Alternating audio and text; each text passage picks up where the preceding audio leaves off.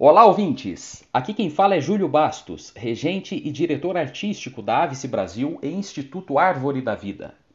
Este é o ArvoreCast, podcast dos educandos do Instituto Árvore da Vida, resultado de uma grande motivação e necessidade de inovação frente aos impactos causados pela pandemia de Covid-19, que infelizmente afetou muito todo o segmento de produção musical. Vimos então uma oportunidade para a criação e realização de atividades extramusicais. Os nossos educandos coralistas foram estimulados a realizar pesquisas de cunho histórico-cultural pertinentes ao repertório proposto e que serviram de base para a produção deste podcast. Este projeto é realizado pelo Instituto Árvore da Vida, Avice Brasil, Estelantes e Fundação Banco do Brasil.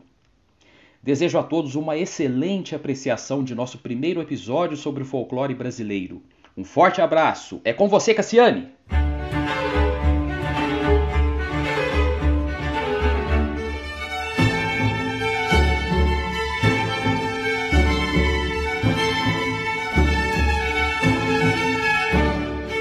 Olá, esse é o Árvore Cast, podcast dos educandos do Instituto Árvore da Vida.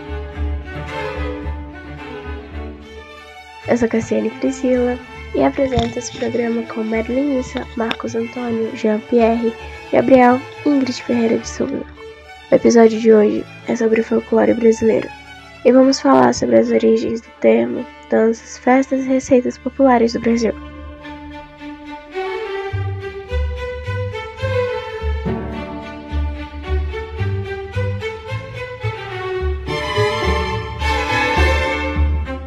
Oi, Merlin, muito bom ter você por aqui. Gostaria que você iniciasse falando pra gente sobre a origem do termo folclore.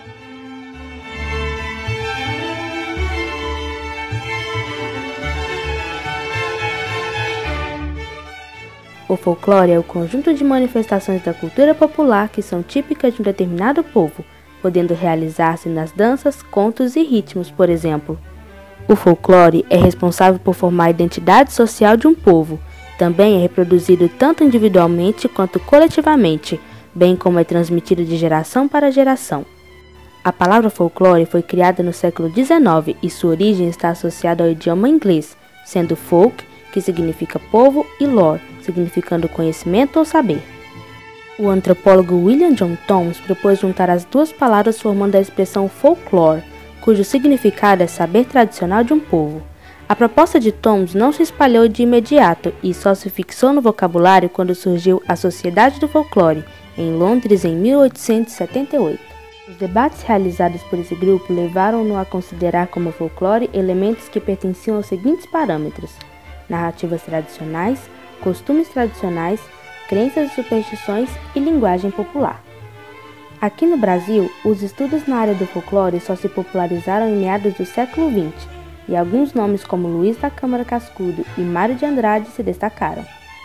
Em 1951, foi realizado no Rio de Janeiro o primeiro Congresso Brasileiro de Folclore.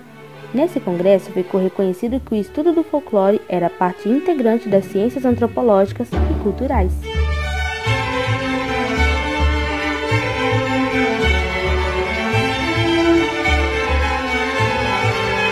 Muito obrigada, Madeline. E você, Marcos, o que tem a nos dizer sobre o folclore brasileiro?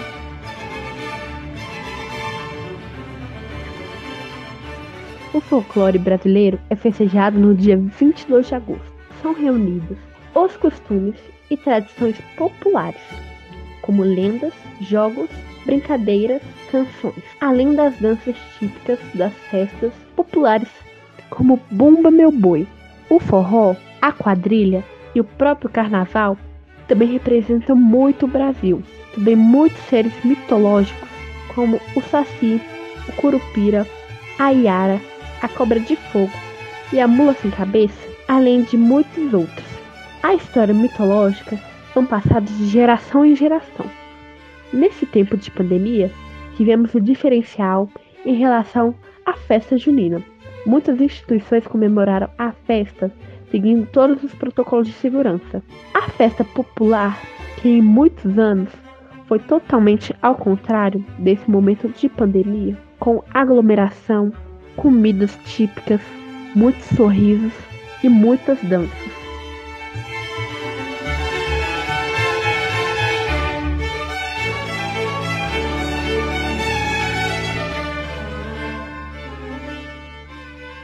Valeu, Marcos.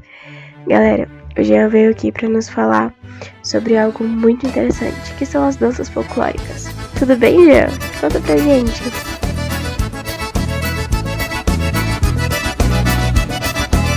As danças folclóricas existem em diversos países do mundo. Unidas às músicas com características regionais, a dança ajuda a representar histórias e culturas de povos e seus ancestrais. Essas danças são geralmente baseadas em histórias, lendas, cultos religiosos a deuses, datas comemorativas, festejos típicos e outra influência. Possui também caracterização e cores, como roupa e cenário, que ajudam a contar suas histórias. Existem formas de caracterizar as danças folclóricas, como por exemplo pelo número de participantes. Por exemplo, as danças onde uma única pessoa executa os passos são chamadas de solistas. Um exemplo disso no Brasil é o frevo.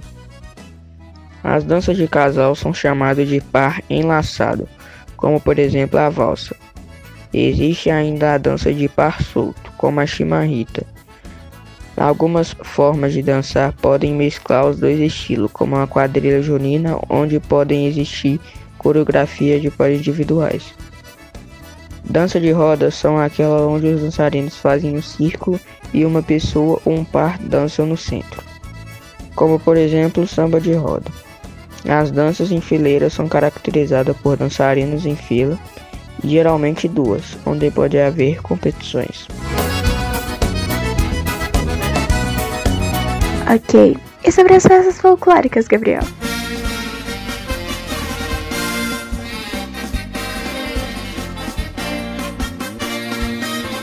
E aí, gente? Meu nome é Gabriel S. E eu tô aqui para falar sobre as festas folclóricas que ocorrem no Brasil no decorrer do ano.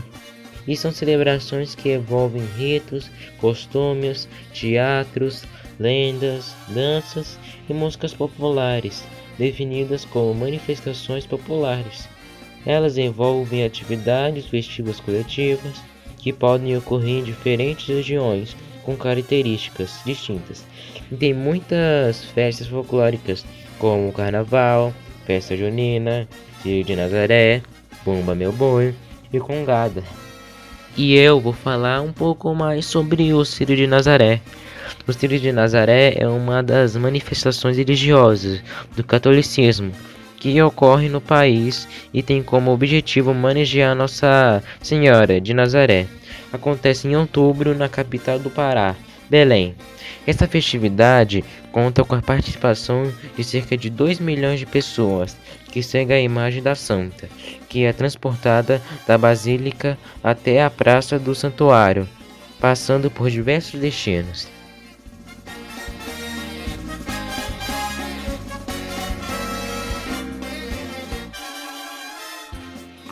Muito obrigada, Gabriel. Oi, Ingrid, seja bem-vinda. Gente, a Ingrid veio aqui para falar sobre coisa boa pra gente. Fala pra gente sobre as delícias desse Brasilzão.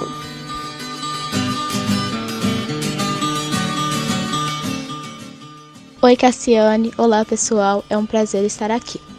Hoje eu vim falar da culinária folclórica. Então, gente, o nosso folclore também se destaca pelas comidas típicas de cada região do país. Vou dar dois exemplos. No Nordeste, a comida típica é o acarajé e a carne de sol. E no Sudeste é a feijoada e o tutu de feijão. As comidas típicas do nosso folclore brasileiro representam os costumes de cada região do país. Agora eu vou citar pratos típicos de três estados brasileiros. Em Minas Gerais, o nosso prato típico é o tutu de feijão. Em São Paulo, o prato típico deles é o virão da paulista. E no Rio de Janeiro, o prato típico deles é a feijoada. E como uma boa mineira, hoje vou ensinar vocês a fazer o nosso tradicional pão de queijo. Anota aí. Para o preparo dessa receita, vocês vão precisar dos seguintes ingredientes: 800 gramas de polvilho azedo, uma xícara de água, uma xícara de leite e uma xícara e meia de óleo, dois ovos, 100 gramas de queijo parmesão ralado e sal a gosto. Depois, em uma panela, ferva a água e acrescente o leite, o óleo e o sal. Adicione o polvilho aos poucos até dar liga. Pode ser que você não precise usar exatamente as 800 gramas de polvilho, então coloque-o devagar e solve a massa. Quando ela começar a desgrudar da mão, está no ponto. Unte as mãos e enrole bolinhos de 2 centímetros de diâmetro. Disponha os bolinhos em uma assadeira untada com óleo, deixando espaço entre elas. Assa em forno médio em cerca de 180 graus, pré-aquecido por cerca de 40 minutos. E é só esperar ficar pronto. Então, gente, foi isso hoje. Tchau, pessoal. E um ótimo dia para todos vocês. Chega ao fim nosso episódio do Folclore Brasileiro. Esse foi o Arvorecast, podcast dos educandos do Instituto Árvore da Vida. Eu sou Cassiane Priscila e agradeço pela sua audiência.